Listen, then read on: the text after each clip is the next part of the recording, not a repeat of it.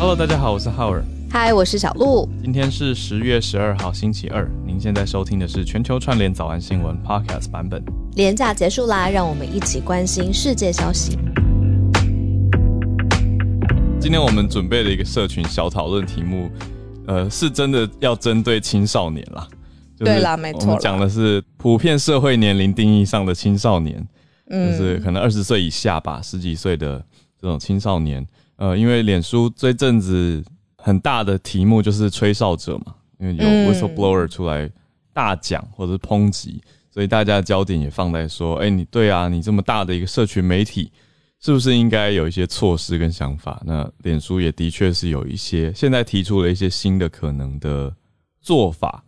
嗯，这个是他的旗下的 Instagram 嘛？昨天我在跟我的朋友一起吃晚餐的时候才说，就是为什么 Instagram 比其他的社群平台给人的压力，尤其是青少年的心理压力是比较大的。嗯，我都没有想过，也是我的朋友昨天分析给我听，我觉得哎，好像也有点道理。嗯，就是他说 Instagram 上面呢比较多是你的呃身材，然后你的美貌，然后你的生活呃丰富的这些图片，那。是 TikTok 是以比如说做菜啊，或者是跳舞为主。然后他，我朋友还跟我说，一个美国的叫做 Snap，就是是以一个呃可爱的滤镜，比如说狗狗啊、宠物啊这些滤滤镜为主这样子。所以如果各个比较起来的话呢，就是 Instagram 对于青少年那种心理上面的压力，比如说我是不是跟这个男生或女生一样帅、一样漂亮，或者是我的身材是不是就是像是呃杂志封面那样子的那个心理压力，是比其他的。Social media 还要大的，嗯，我没有从这个角度想过。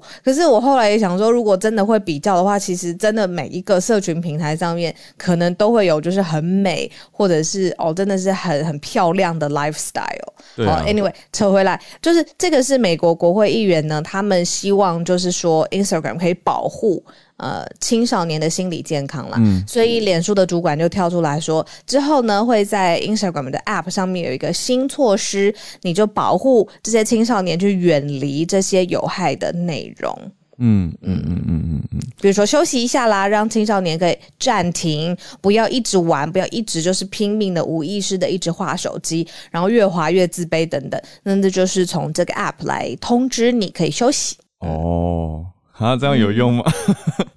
自己觉得 好吧，我我自己是很严重的，呃，不是不能说是 Instagram user，我觉得我自己有一段时间，现在回想有点忘记是什么时候，几年前了。那个时候，因为明明就有很多很重要的工作要做，可是我还一直用脸书。我那个时候甚至去找了 Chrome 的扩充软体，去安装扩充程式，让我限制我自己用脸书的时间。我当时，那你感觉一下，为什么那个时候你很忙，但是还是脸书刷不停？就是 it's a wonderful distraction，我觉得哦，是让你舒压，是不是？对啊，而且我稍微离开一下。说实话的，也是一边明明很忙，可是一边滑脸书，还真的会得到一些灵感，跟会学习到新知识，就让我觉得我没有在，我没有停止，我好像还是在成长。对我觉得当时的我是想要看很多的资讯。有比较是偏向一种资讯焦虑吧，然后再加上眼前的任务，也许是你说作业也好，或者是其他该处理的正事也好，就会觉得啊，先放一边好了。就是遇到比如说特别难翻译的文字的时候，就会很想开脸书。我当时有这么严重的一个情况，但是现在 Instagram 就不会不会严重到让我觉得说哇，我要特别安装一个软体去阻挡自己。但是最好笑的是那个时候我还会。自己骗自己，再把那个软体关掉。嗯，就是那个软体会一直，那个软体说，我一天好像限制自己只能用一个小时以内吧，超过的话就会跳出讯息通知，然后整个画面铺天盖地的挡住，让我没办法用。嗯，但你又会自己把它，我自己把它关掉。对，这是不是就跟我跟我自己说不要再点 Uber Eats 了，然后就把那个整个 App 就卸除，嗯，delete 掉。然后但是后来还是觉得天哪，又还是很需要，就是瘫在家的时候，然后又自己重新安装回来。Oh my god，我们是我们自己最大的敌人。这句话结论真的结太好了。对啊，我觉得最终你说这些措施什么，但还是回到自己啦，自身内心。但是有措施。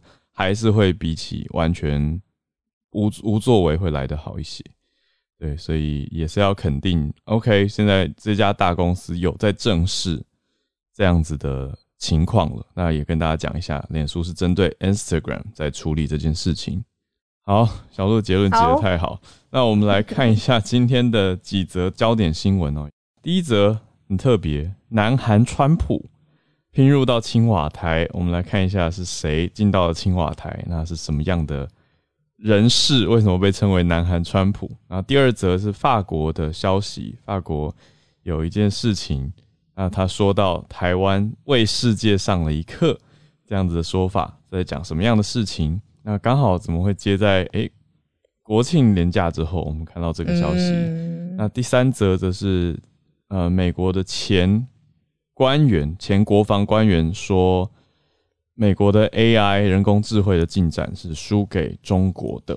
嗯，这个我想就是关于科技、关于财经，大家很在意的一个题目，我们来了解一下。最后第四则则是最近的算是新呃新冠肺炎的新议题宠儿，就是 Merck 他们新的口服药，或者有人讲药片，现在正在积极的申请，要成为全球第一个 COVID 的口服药定，来了解一下相关的详情。好，我们就先从这个很吸睛的标题开始讲起吧。呃，这吸睛是会让人有点小担心，就是嗯，南韩川普什么意思？然后进入到了青瓦台。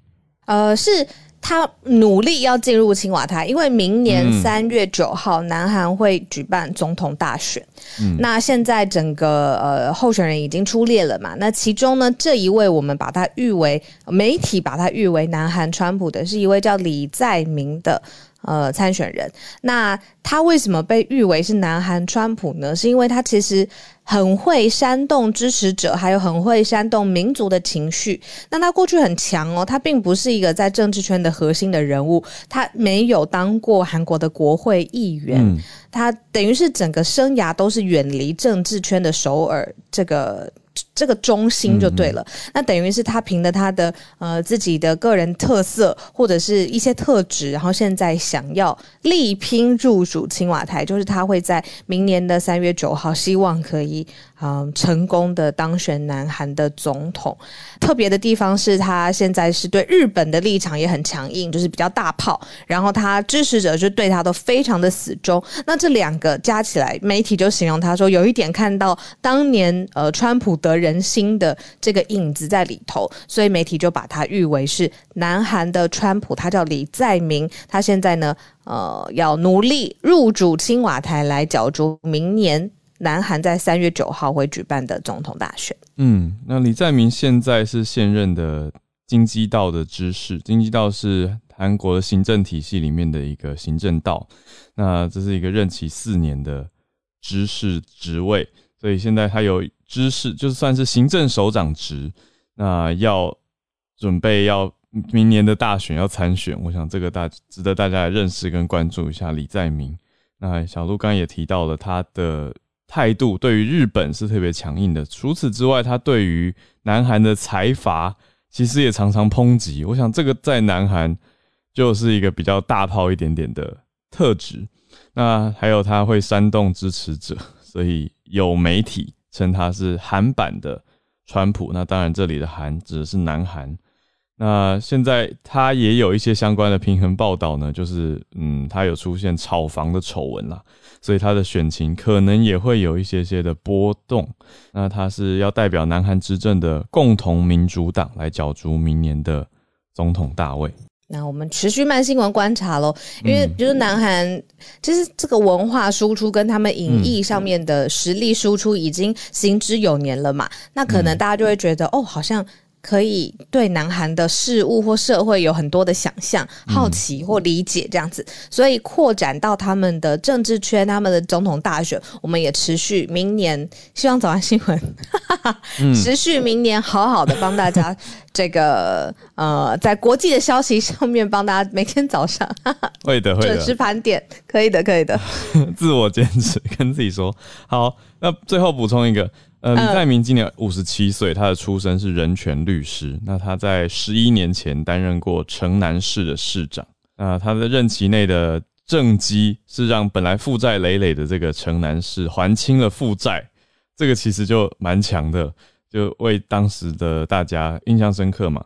因为这样的事情，媒体报道说他还惹到了当时的总统朴槿惠，细节详情就有赖大家来来关注了。那我们不急在今天，但如果有一直刚好关注到这个消息的朋友，当然待会呃举手时间也可以来跟大家分享一下你所认识的李在明哦，或者你所关注的李在明。那我们长期再继续的追踪一下，到明年三月九号，南韩总统大选见真章。好。第二则的是法国讲到了台湾为世界上的课，对，有媒体特别关注到法国的媒体，那媒体同业也是会互相看说，比如说呃，最近这个国家他们报道国际事务或者是国际外交的重点是什么，那就发现说。呃，现在法国的媒体呢，好像对于台湾的事物是密切关注的，尤其是哎，我不知道多少人就是呃十月十号有在看，就是国庆庆典的转播。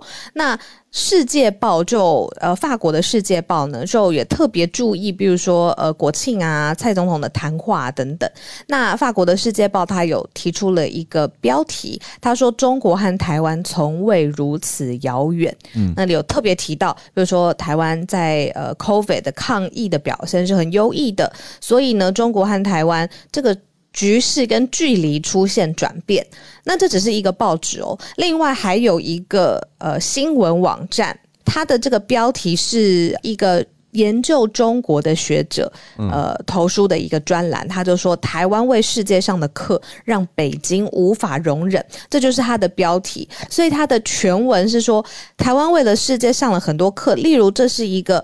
保有中华文化跟儒家价值，但是同时可以遵循民主原则的社会。他说这样子的这个。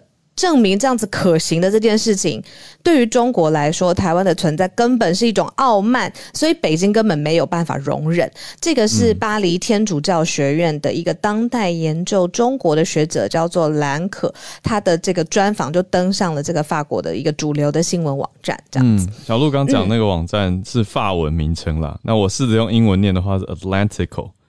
就叫做 对，但是法文我其实也不确定怎么念，那叫亚特兰提克就是了，是法国的一个新闻网站，所以是这一个法国网站说到台湾为世界上的课让北京无法容忍，哦，这个标都下蛮重的，那是针对在法国的一位学者啊，兰可 Emmanuel Lincott，他是专门研究当代中国的一位学者，他的专访是专访他。那他就说，台湾证明了一个中华文化跟儒家社会、儒家价值的社会可以遵循民主原则的。所以说，用这个角度来看的话，对中国来说，台湾的存在是一种傲慢，就是刚刚讲到的词，我觉得真的呃很很重啦，就这些词出现。那他也提到了，他认为，呃，以这个当代中国研究者的角度，他看着他眼中的中国是认为台湾属于中国嘛，但是他认为台湾社会不这么看。那兰可是用历史来分析，说台湾过去不是只属于中国啊，他是说一八九五到一九四五年是日据时期，嗯，或者日治时期。好，那更早之前呢，原住民族就已经居住岛上，所以他说这样的差异，还有岛屿的居民看待历史的多样性，加深了两者的距离。OK，嗯，好，历史来看的话。那他最后说说台湾累积了很多的支持资本，这是一个蛮有趣的概念，是嗯，不确定原文是 support capital 支持资本。那许多的西方国家对于采取象征行动也不再犹豫了，那这是十年前无法想象的。所以象征行动跟支持资本都是两个有点。特殊的词汇，我觉得大家可以想一想哦。象征行动当然指的应该就是一些比较偏向表态啊，或者是一些表达立场的想法，但是又没有那么明明白白，所以它比较偏向是一种 symbol，是象征性的行动。所以这边补充一个，等于是告诉大家分享一个法国学者的观点，怎么来看两岸之间的关系。嗯，很特别。媒体就是在分析说，那为什么法国忽然之间对于台湾有这种密切的兴趣？好像如果硬要有一个起始点的话呢，其实是有一位中国驻法的大使。其实我们之前早安新闻也讲过，他叫卢沙野，他就是对法国各种施压嘛，然后就跟法国呃的官员，然后比如说在信件上面来回。我记得那个时候也有来自法国的听友上来分享，就是状况很很很剑拔弩张这样子。嗯，呃，在外交上面，中国先向法国施压，那法国就在好奇，就是说，那中国跟台湾的关系到底实际上是怎么样？如果真的硬要这样子打压的话，那台湾的想法是什么？好像是这个时间点开始，反而造成了现在一系列法国的媒体对于台湾啊现在的关心度或者是报道的频率是提高了。没错，的确，我真的非常有感。就不管是在看国际新闻上，或者是我的教学选材上，因为我我教学都会一直需要看国际的时事嘛，就会一直觉得，哎，以前都没有这么这么密集的报道，但是现在台湾变成一个关键字，而且越来越常出现，那也在很多的各种这各种领域的讨论当中出现。好，那我们就。我想大家也很有感啦，这半年多来跟我们一起串联的大家。好，那我们再来讲到一个台湾，当然也是非常在其中的题材，呃，叫做人工智慧。因为现在新科技的发展方向完全不脱五 G 跟人工智慧嘛。嗯，哦，讲到这个，我倒是想到一个有趣的，等一下，等下跟你聊聊，也补充一下哦，就是到底什么样才叫做好的？防追踪科技、高科技跟零零七有关。我们先回到题目，好，题目是，呃，美国的前国防官员提出说，美国的 AI 发展输给了中国，呃，就是华府输给北京，所以这是什么样的情况呢？对，那这个首席是美国国防部的前首席软体官员，他叫做呃柴兰，这个翻译叫做柴兰，他告诉英国的媒体。好，他叫做呃 Nicholas Challen，所以翻成柴兰。那他告诉美英国媒体这样子的说法，而且他还强调说，有部分的部门的网络防御能力是幼稚园 水准啊，现在都讲幼儿园，幼儿园水准。为什么要把自己的呃程度讲的这么差？那他还部分的对对部分啦。那他还说，北京在新兴网络技术方面有所进展，在迈向全球主导地位。嗯，他过去在这这一位就做出这 statement 的人，他过去在美国五角大厦担任首席软体官，所以他应该是很理解、知道就是这种软体的防御力啦，或者是在软体方面的升级，你的科技进步到哪一个阶段嘛？那他有提出一个解释，就是说哦，为什么跟中国相比的话，美国比较慢？他有说，但是因为。其实有一些大国科呃科技的大的公司是没有跟政府密切配合的，他就直接点名的是 Google。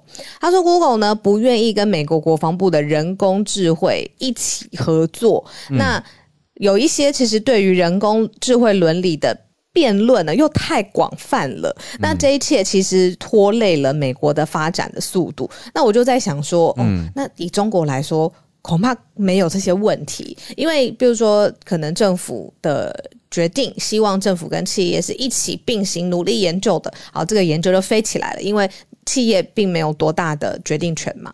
那或者是说，就是呃，确定好人工智慧或者是五 G 人工智慧大未来是中国接下来的科技发展方向，那也不会花太多的时间再去讨论说啊，这个伦理怎么样啊，这个安全示范啊怎么样等等的，所以。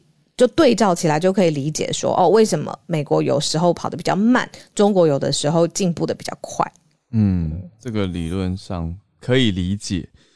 对，那这个报道是来自路透社跟金融时报啊，路透社引述金融时报的报道。那柴兰还说到说，中国的公司不得不与北京当局合作，而且不用顾虑伦理问题，就是小鹿刚讲的嘛，就是中国的政府强制力蛮强。又会介入到民间企业当中，再加上投入了重金到人工智慧的领域里面。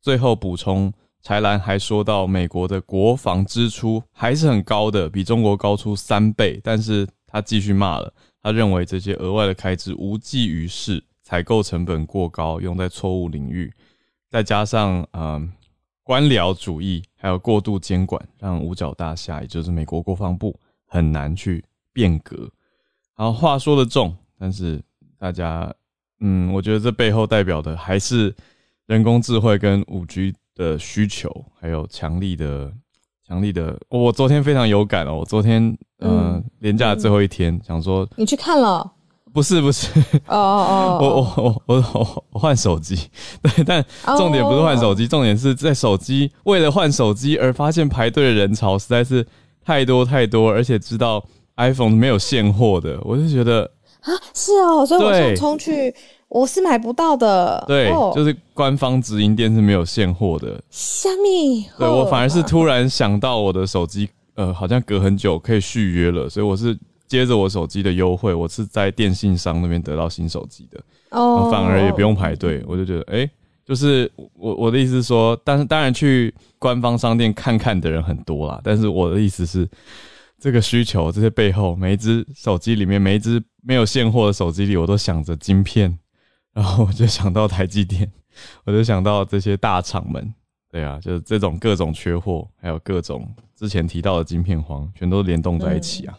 然后这些人工智慧，大家在比赛啊！你说，虽然美国说，哎，输给美国内部人员出跳出来说输给中国不开心等等，可是大家还是都在往这个方向进逐跟前进，所以更是要让我们来思考，我们在这当中扮演的角色跟方向是什么。好，还要继续密切的关注到十一月啊，台积电对美方回应是什么？嗯，那你刚刚说有一个轻松跟零零七相关的东西，我还没看，我还没看。可是我看到有一篇非常有趣的 Wire 的分析，Wire 是一个很有名的网络媒体嘛，他常在讲科技的评论。他就是用科技的角度去看零零七用什么手机。然后呢？结果我没看嘛，你有看啊？手机都来不及了，是吧？所以你根本没注意嘞，我看不到他手机。好，我我讲一下，我讲一下，他是用他是用 Nokia。到底是 Nokia，Nokia，反正呃 Nokia，反正这个北欧的品牌。好，这个 Nokia，那大家就在讲说，哎，为什么他用的是市占率不到百分之四的这家 Nokia？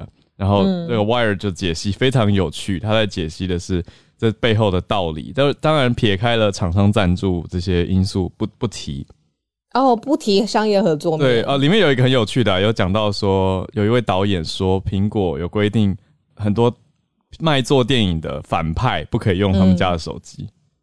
哦，因为他他 很有趣吧？形象会连对啊，这算是一个 PR 的问题，就是公关的 policy。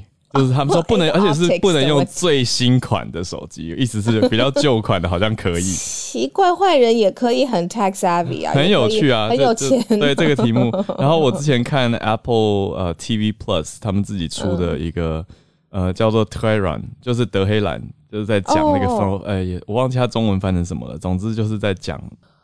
中东地区，呃，我之前有听友提醒我要讲西亚，好好，中东西亚，反正这些地方里面也不是用苹果，因为苹果很多官方系列也不是不可以，因为它连主角应该就是说在在当地，就是在伊朗当地，其实真的很少很少用苹果手机的人，所以还要真实一点点。但是现在拍片很难不不有使用通讯软体或通讯科技的画面。所以还是都要注意大家的选用，但总之呢，那篇文章很有趣的，就分析了各家的手机可能资安的问题，然后最后他的小结论很可爱，就是最好的科技就是不要使用科技最安全。他说：“因为要反侦测啊，反追踪啊，太累了，是不是？不是，就是他说最安全的就是记在你的脑袋里，或者是纸笔，然后藏在身上，就是这种物理式的，就不会被追查了嘛，你才不会被定位啊，不会被偷偷安装软体啊，被偷追踪自己不知道。嗯，我只是觉得，哎，没有这样用这个角度去想过零零七以后该用什么手机，很有趣。”我要去看一下这一篇，太有趣了，好好笑。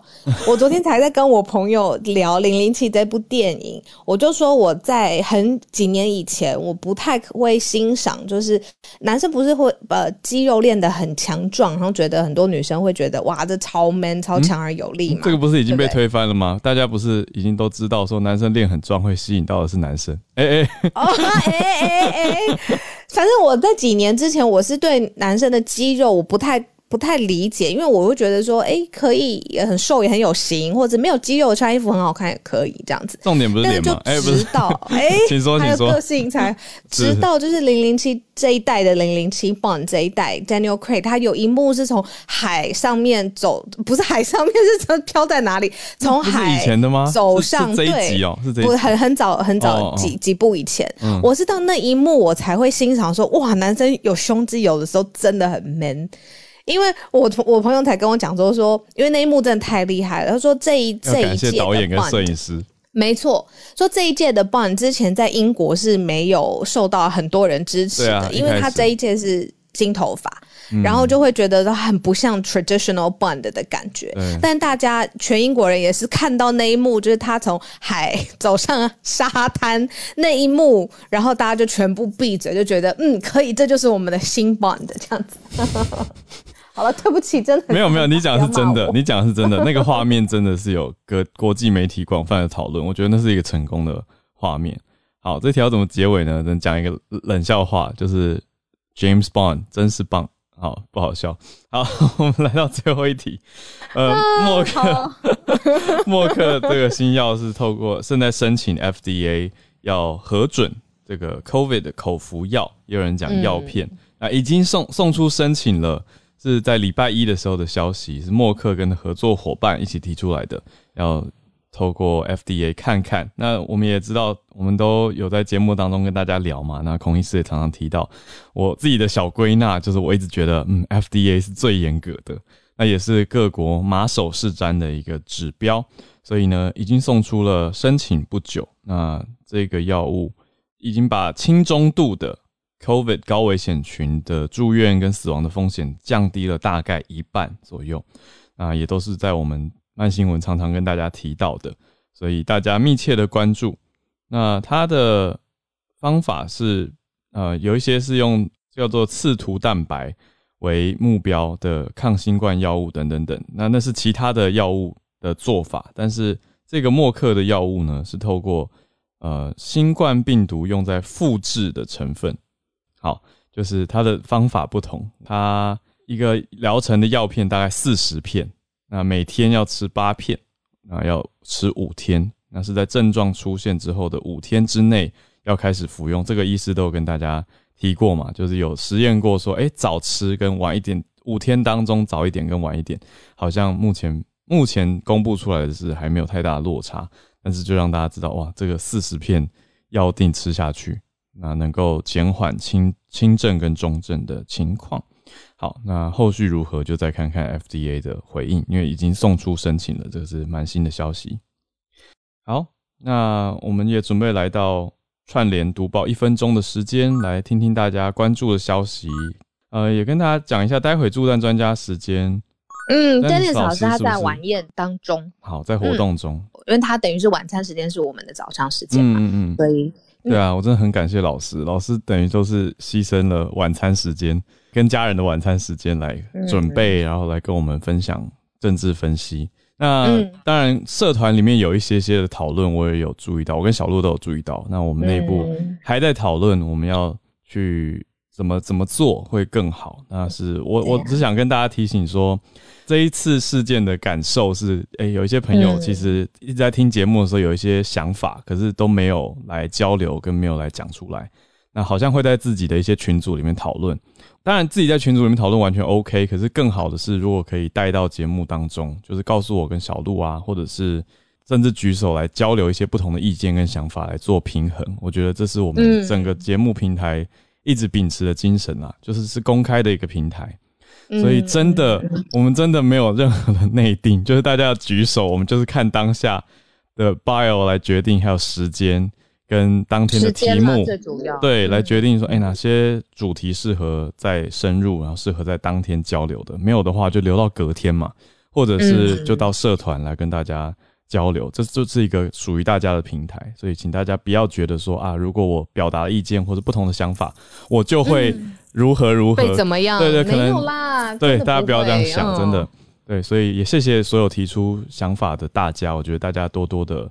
交流是一件很好的事情，但是我希望大家用正面的角度来看所有的事情，那就是不要太多负面的揣测吧。然后一些用词，我觉得大家也尽量的呃小心一点，温和温和的表达。这边大家都是一片好意，在这边串联，我们是大家都是一起的才对，就不要变成好像有有敌我。我最后讲一个小小的，是我刚好前两天看的一本书，叫做《修辞的陷阱》，里面就提到说人的。本能很难不分敌我，因为要保护自己，对，那个是一个很心理的直觉的，想说哦，你跟我不一样，你的立场啊、想法呀不同，就会觉得那你是另外一方的。对，但我觉得慢一点，真的是慢一点，然后多再交流、再讨论，嗯，而不是要马上就先攻击，就先真的认识认识了彼此，然后再多多的讨论跟交流吧，而不是马上，因为这又不是当下人家拿着刀子向你冲过来这种，对对不对？就是。这是一个长期大家看人是看看久的。好，我我觉得我讲太多了，差不多了。那就是做一个这个提醒，让大家继续串联在一起。也谢谢大家持续的关注跟支持，但是多交流吧。那有事情有想法不要闷着。好，第一位邀请 Lawrence 上来讲的是今年的诺贝尔经济学奖。哦，天哪，好需要需要专家。哦，对，今年的三位诺贝尔经济学奖得奖者。他们大致上的题目还有影响是什么？一点点的一珠之憾，还有跟台湾相关的内容。嗯，整体来讲，我们的 topic 叫做自然实验。因为像是如果你想要去看一个政策实施如何最完美，就是我们可以随机把人分组啊，让一些人有成果，一些人没成果。但是你一个国家去实施一些工资政策，不可能这么搞嘛。所以它就是，既然一个政府实施完一个政策以后，事后我们来回顾。我们来算出它真正的效果如何，并且去讨论说这个政策如何这件事情。好，那就是带到第一位，他叫做 David Card，他跟一位叫 Kruger 的经济学家，之前是一九九四年做出一篇论文，说，诶，美国两个州的边境，劳工可以自由移动的地方，其中一边他的工基本工资涨十八趴，结果发现失业率竟然没有上升。然后这件事情后来就变成了一个很热烈讨论话题，因为持续二十年都没有因为这个政策看到失业率上升的问题，也成为了后来最低工资讨论的其中一个很重要的环节哦。好，这是第一个。嗯，然后第第二个第二位要介绍是 Joshua Angrist。他我要讲到他一篇是关于教育经济相关的内容哦，就是他说，如果你在美国读完十二年的学，就是像是台湾的高中毕业的意思，嗯，跟你在高二辍学，就是十一年级辍学比起来，你。我们他要控制一个人背后非常非常多的因素，最后会看到有一个百分之十二的薪资差异。嗯，同时也在说，诶，那个入学年的那个 cut off 有点像是他，我们不觉得八月三十一出生跟九月一号出生的小孩，他真的差？对啊，没有差。可是这个就是个很完美的自然实验嘛，像刚刚说，这不是刻意要把你随机分的，只是你你就卡在那个点上。嗯，就像这样子的实验拿去做一些分析。但它背后其实需要的数学含量很高，因为他们常常在说一件事情，叫做：假如这个人他今呃，假如今天他选择了 A 呃，怎么哦，我选择了 A 选项得到了这个成果，如果我选择 B 选项会有什么成果呢？这种假设性的问题是这三位经济学家很爱讨论的。所以，诶，第三位就进来了，他叫做 Widow Imbens，他用计量方法，就是经济学加上统计学加上一大堆的数学，去把这个相关的问题。因果关系给透析出来，嗯，好，就是这边简单讲到这些人。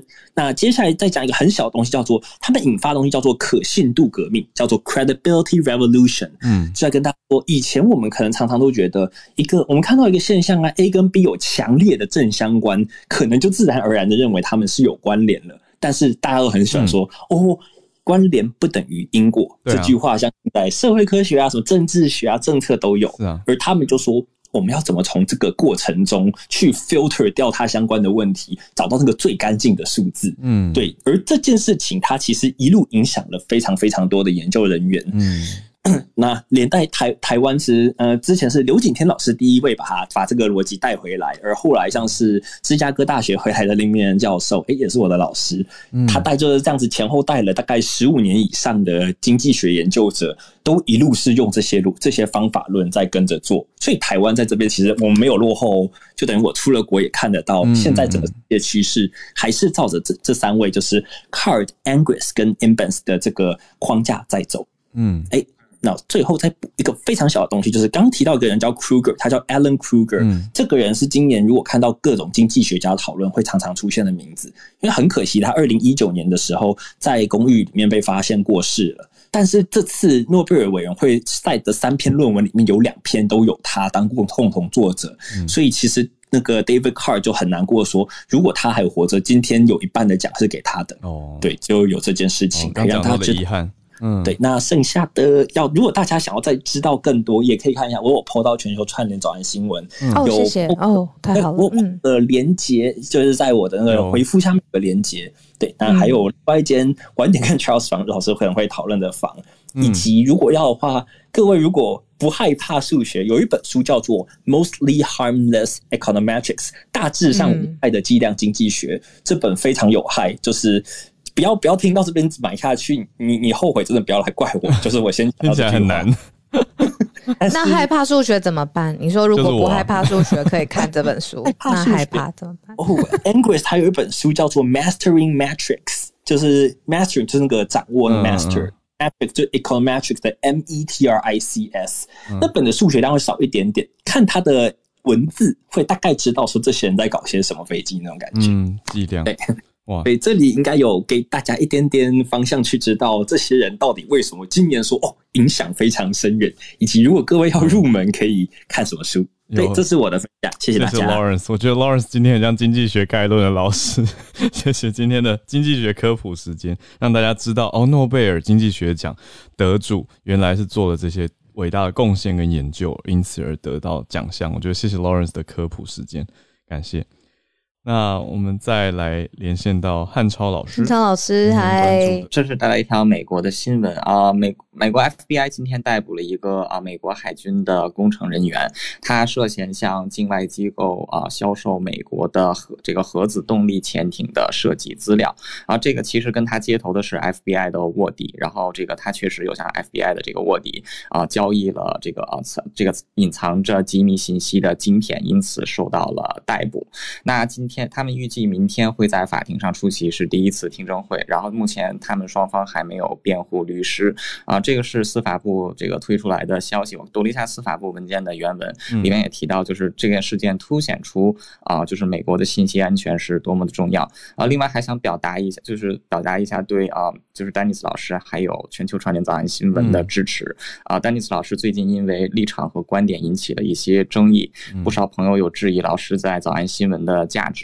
呃，我其实是非常喜欢丹尼斯老师在这里的啊。虽然老师在其他一些地方没有呼吁团结之类的，但至少在这里，老师表现的非常的理性、客观、中立。所以再次就是作为一名听众啊，向全球串联早安新闻还有丹尼斯老师表达我的支持，谢谢。谢谢汉超老师，谢谢汉超老师，我们会转达。嗯，对老师的消息还有鼓励，谢谢汉超老师。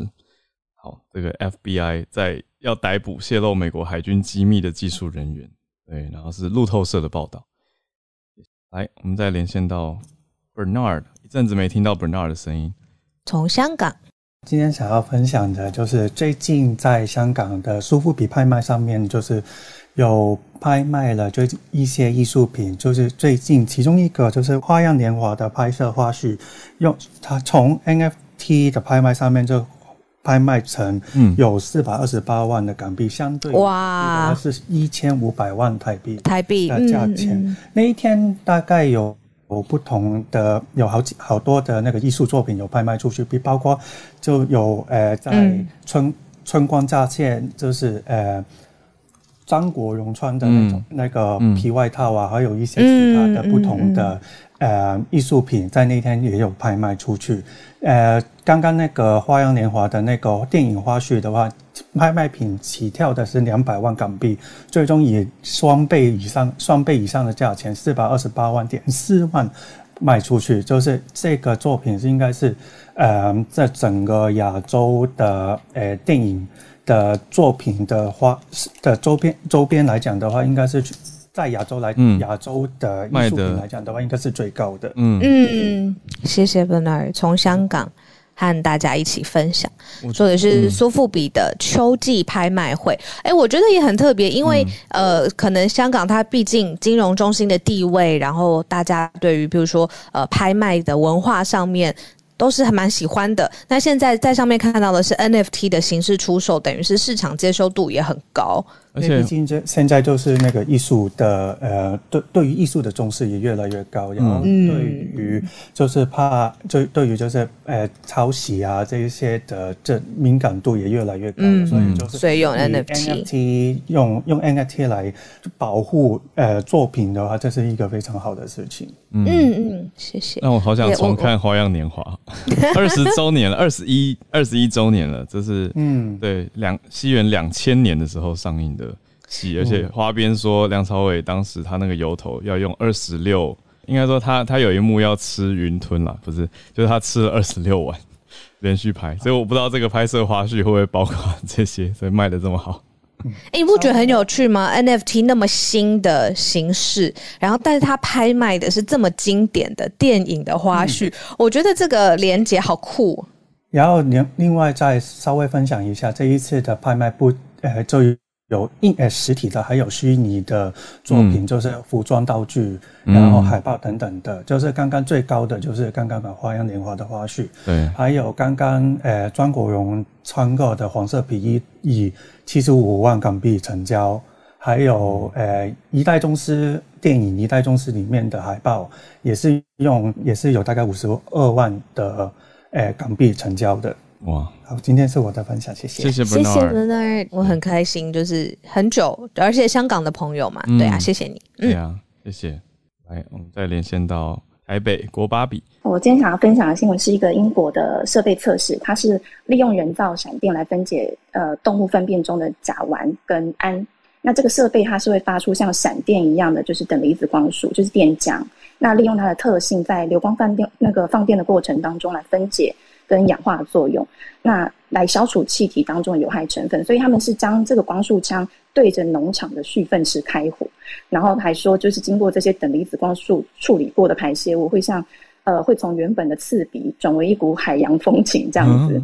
那对，那从农场着手，其实是因为呃饲养牲畜产生的这些温室气体，其实占了全球百分之十四点五的排放量，而且当中有三分之二是来自牛只的。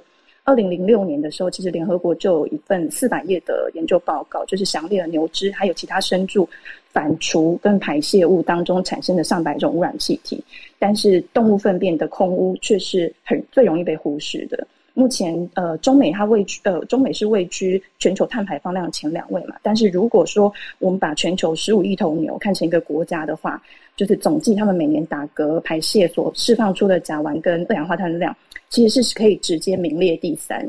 那有兴趣的朋友可以搜寻 BBC 的这个新闻，或者是畜牧业污染的关键字来了解相关的细项。以上跟大家分享。从臭味变成海洋风，我觉得科学家真的很强。谢谢芭比带来的消息。跟大家 update，我刚刚有收到一个网友，他说他很希望跟大家分享，但是消息非常非常的新轻松的。他说新一代的 Superman 超人，嗯，最新的作品里面把它定位成是一个 bisexual，就是双性恋的特别角色。那他说这在美国漫画里面是头一遭，特别把这个性向。放在超人的身上，嗯，然后他想他他很害羞，然后只是想分享这则消息，然后嗯，可能我们明天看看，或者是大家有没有什么想法，可以在社团上面讨论。就等于是阳刚的超人现在有了另一种诠释的可能。不过他本来就是外星人呢，换一个角度想，哦，他哦，他可以，他是外星人，我不知道，对，对我觉得呃也是一个这个有趣的设定吧，应该这样子说。如果一个外星人来到地球上，他性向是。Binary or non-binary 要怎么样都可以，尤其现在很多人在讨论二元或非二元等等的想法。嗯嗯嗯，我觉得有意思，可以看看。好，谢谢的这位听友的分享，很很可爱，害羞的小私讯分享。好，谢谢。那我们再来来到助战专家的时间，看连假期间有追日剧的孔医师，医师早安。应该追日剧，同时也有追全球工位消息。早安，早安。你们分享那个新闻是他送了哈，对，就是这个 Monopinavir 这个药，对，我 刚刚没有念，送 送那个 FDA 的 EUA 了。那可是其实这个新闻就到此为止而已，他就是送进去，就是送进。那如同我们十月一号那个时候跟大家分享的，他目前资料公布的其实就是那个公司的新闻稿而已，对，还还没有很完整的资料嗯。被公开。他当然声称他已经投稿了哈。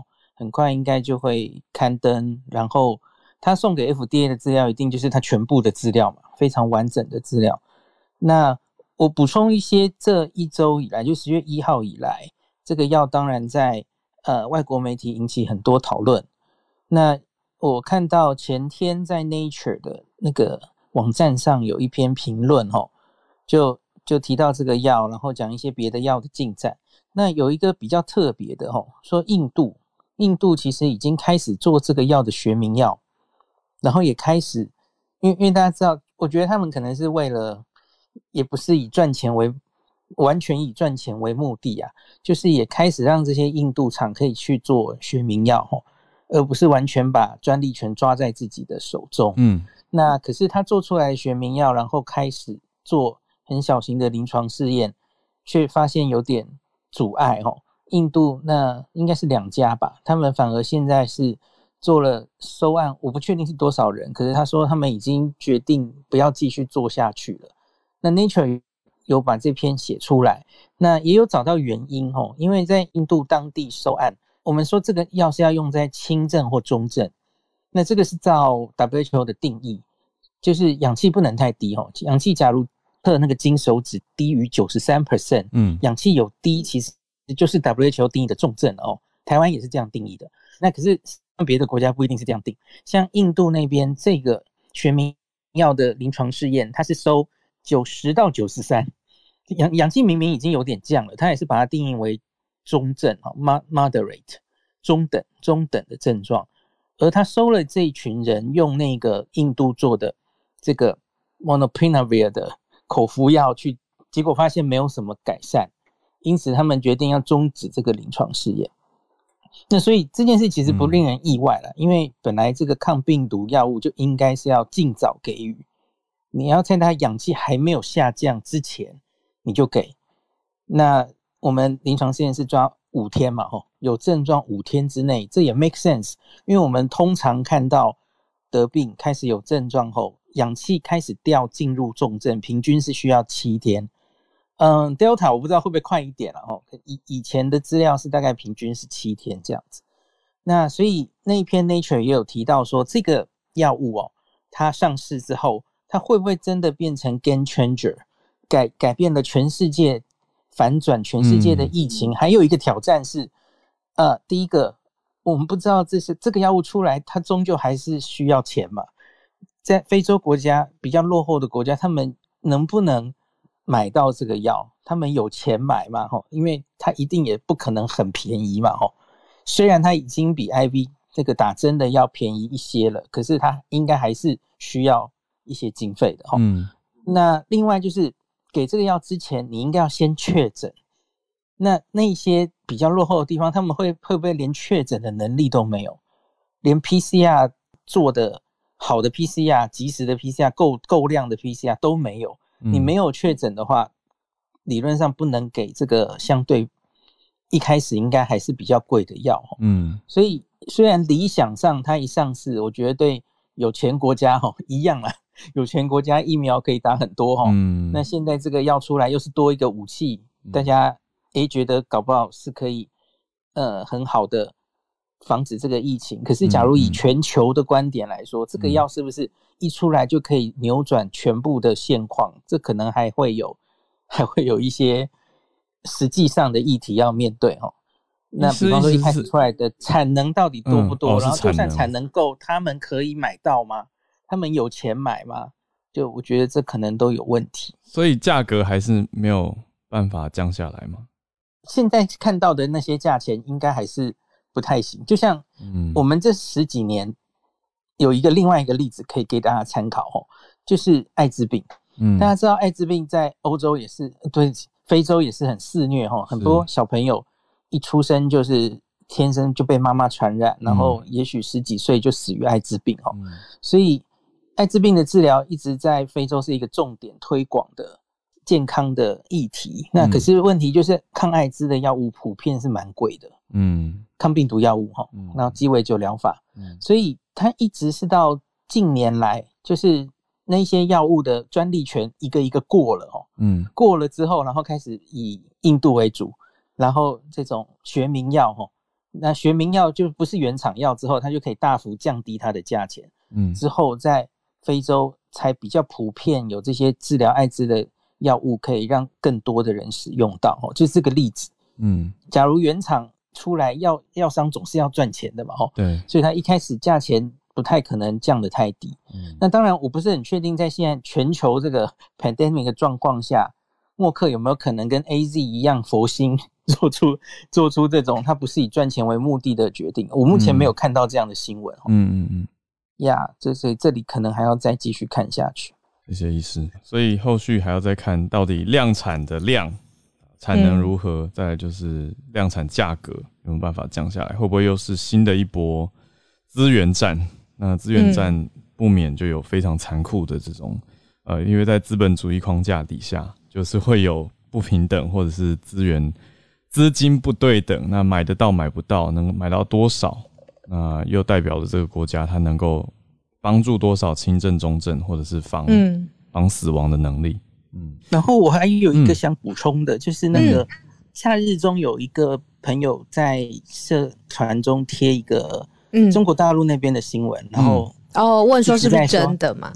对对对，他就说台湾啊。台湾上礼拜的某一天，哦，嗯，我们打疫苗后死亡的人数，嗯，超过了染疫死亡的人数的这个新闻，是八百多。然后大陆那边好像，对对对，大陆那边就一直传，哈，很多华人，然后也有人传给我问，这是不是真的？哦，嗯，呃，数字本身是数字是真的，是解读是错的。对，嗯嗯 嗯，因为因为我就觉得，其实这也是我对我们指挥中心。这里有不满的地方，因为我觉得我们现在其实变得有一点 routine 啊，就是每次记者问你说：“哎，现在请问这个不良事件还有死亡通报目前是怎么样？”那想想就照本宣科哈，就把那些数字报出来哦。嗯嗯，那一个一个数字，可是我觉得缺乏解读。嗯嗯嗯，民众不会解读的，然后民众只会听到哦，数字现在已经死了几人了。嗯嗯，对，你要知道这个其实是不良反应。不良事件在打疫苗之后有时序，它就会被通报嘛。嗯，所以你不能直接画等号说哦，所以台湾打疫苗已经死了几百人了。嗯，不不是这样啊。对啊，就就像我们一直在讨论，从最前面的 A Z 吼，A Z 在打在年长族群那时候通报死亡数蛮多的嘛吼。然后另外最近的高端，高端一打就哎前两天就有两个，然后后来现在当然好像到十几个了吧吼。那最近最近是 B N T 的那位心肌炎，那所有解读这些打疫苗之后发生的不良事件，或是不良事件中最严重，当然就是死亡。你不要忘记这中间因果关系是不一定能建立的。嗯，对，我觉得是这已经讲到很烂了。我我原来自己没有想要很强调这一点，就是我发现很多人还是不会看，然后他就是直接理解为你看。所以现在我们已经不能说打疫苗利大于弊了，因为死亡数已经大于大于那个染疫人数，完全不能这样比，完全不能比嘛。那那我就知道，我们已经强调很多次，嗯嗯，第一个你要强，你要认清楚分子分母的问题，对，还有对，那多加一些关联，嗯，你要认清楚因果关系，嗯，对，这些通报的死亡是要一一去厘清它跟死那个疫苗到底有没有关系嘛。那那我们一直跟大家说有两个方法厘清，一个就是解剖。那这几百例里面，我记得台湾现在应该是近两百例有试着去解剖。那当然解剖也不一定会有最后的答案哈，因为可是我们解剖通常都有找到一个，也许他有原本就有一个心血管的疾病哦，有一个主动脉剥离啊，然后中风啊，吼，那个理论上跟疫苗应该不太有关系。可是当然有人会说，哎，疫苗不是会血栓吗？等等的吼，可能不能完全排除。可是那另外一个方式就是，你知道了它的病因，比方说我们说高端它之后产生的主动脉剥离，那你就要去看主动脉剥离的这个病，它原本在这一群人发生率到底是多少？嗯，假如高端疫苗真的会打了之后引发，然后造成这些病。恶化的话，那我们应该要看到它的发生率增加才对。嗯，那到目前为止没有看到。嗯，不只是台湾没有看到，全世界都没有看到。嗯，对，所以我我我觉得这个是比较麻烦的，是这些通报之后要去做这些研究，然后去解剖，其实都需要时间。对对，所以等到新闻渲染的报完之后，大家印象已经建立了。嗯嗯嗯嗯，对，所以。真的真比较接近真相的东西出来的时候，其实大家已经那个新闻不会报那么大了，嗯，然后大家已经不关心了，就是对他的成见已经建立了，嗯，我觉得这是比较可惜的地方。谢谢医师，这个很好的提醒跟补充啦。那我也要谢谢那位听友，就是从对岸然后一直支持跟收听，对他他这样精神很好，就不确定的时候就提出来，对，因为其实很多人也许还在心里面也会不确定，然后就看到那样的报道，还是会照单全收。所以我觉得提出来讨论跟思考都是很好的，大家也不要不要骂他，因为我看到底下有的人有点凶，就是会说什么这不就是医师每天都在讲的什么什么什么？我觉得我觉得各位好学生，大家不要这样 好吗？就每个人听的状态，有的时候有人在通勤当中听也不一定完全吸收，然后看到不同的消息，你看我们学完概念，然后实际应用在生活里面，它每一次都是一个考验跟一个学习，所以我觉得对每次都是非常鼓励的。对，所以我觉得很棒，大家多多好好的正面的交流是很好的一件事情。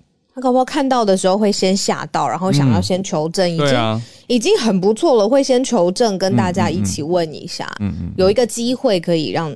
让大家跟他说，或者是提醒说，哦，这个孔医师常常在我们节目当中有讲到，对我觉得很棒。诶，我最后想要补充一个，这个是跟圆规这个有关的。如果你在通勤，特别要小心哦。even 在台北市，嗯，呃，有内湖的这个大石头掉落下来了，那这个路段有一些路段是封锁的，因为现在圆规好像比。原先预期的还要再强烈一些些，所以我只是想补充，就是说在通勤的时候，你要特别注意一下你的安全。哈，嗯，这真的也比我想的强，因为我本来看卫星云图，想说，哎，那么南边应该外围环流还好吧？可是现在雨是连续一直下的，所以可能因为连连续下雨的关系有落石，所以要小心。好，那大家多多注意通勤路上的脚踪。那我们希望大家一切平安，我们就。今天的串联也到这边告一个段落，再次谢谢大家，谢谢你的收听。有任何想要告诉我们的话，欢迎透过各种管道留言给我们。也谢谢每一位支持节目的朋友哟，因为有你们，我们的节目才这么的丰富。没错，也因为大家的订阅、分享、刷五星，让我们节目一直有不错的成绩。谢谢大家。所以可以持续跟我们一起串联，一起慢新闻，也同时保持正面的沟通，然后花一点点的时间可以理解彼此。嗯，那我们就期待明天继续串联哦。嗯，大家明天见，拜拜。